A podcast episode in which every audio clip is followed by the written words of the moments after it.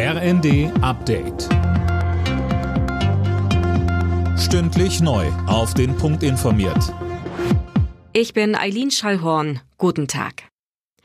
Nach dem Raketeneinschlag in Polen beraten die NATO-Botschafter über den Vorfall mit zwei Toten.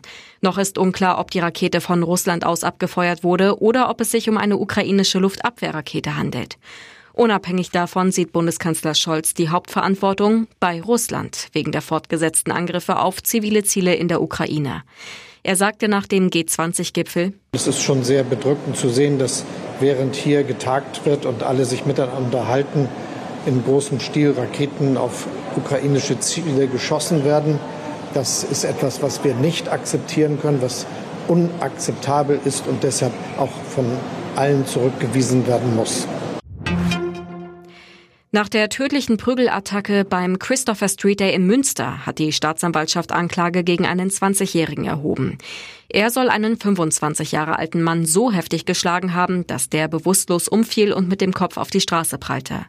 Das Opfer verstarb kurze Zeit später an seinen schweren Verletzungen. Ex-US-Präsident Trump will nochmal als Präsidentschaftskandidat ins Rennen gehen. Sönke Röhling, der 76-jährige Republikaner, hat jetzt seine Bewerbungsunterlagen eingereicht. Ja, und in einer Rede auf seinem Anwesen Mar-a-Lago in Florida sagte er vor zahlreichen Anhängern, Amerikas Comeback beginne genau jetzt. Mit ihm an der Spitze könnten die USA noch besser werden. Ob seine Partei ihn aber tatsächlich nominiert, das muss sich erst noch zeigen. Viele Republikaner setzen eher auf den Gouverneur von Florida, Ron DeSantis. Der ist ähnlich hart rechts wie Trump und gilt als noch gefährlicher. Kritiker bezeichnen ihn als Trump mit Gehirn. Viele Studierende in Deutschland sind armutsgefährdet. Mehr als jeder Dritte hatte laut Statistischem Bundesamt schon im vergangenen Jahr kaum genug Geld übrig, um plötzliche Ausgaben stemmen zu können. Jetzt kommt noch die Energiekrise dazu. Alle Nachrichten auf rnd.de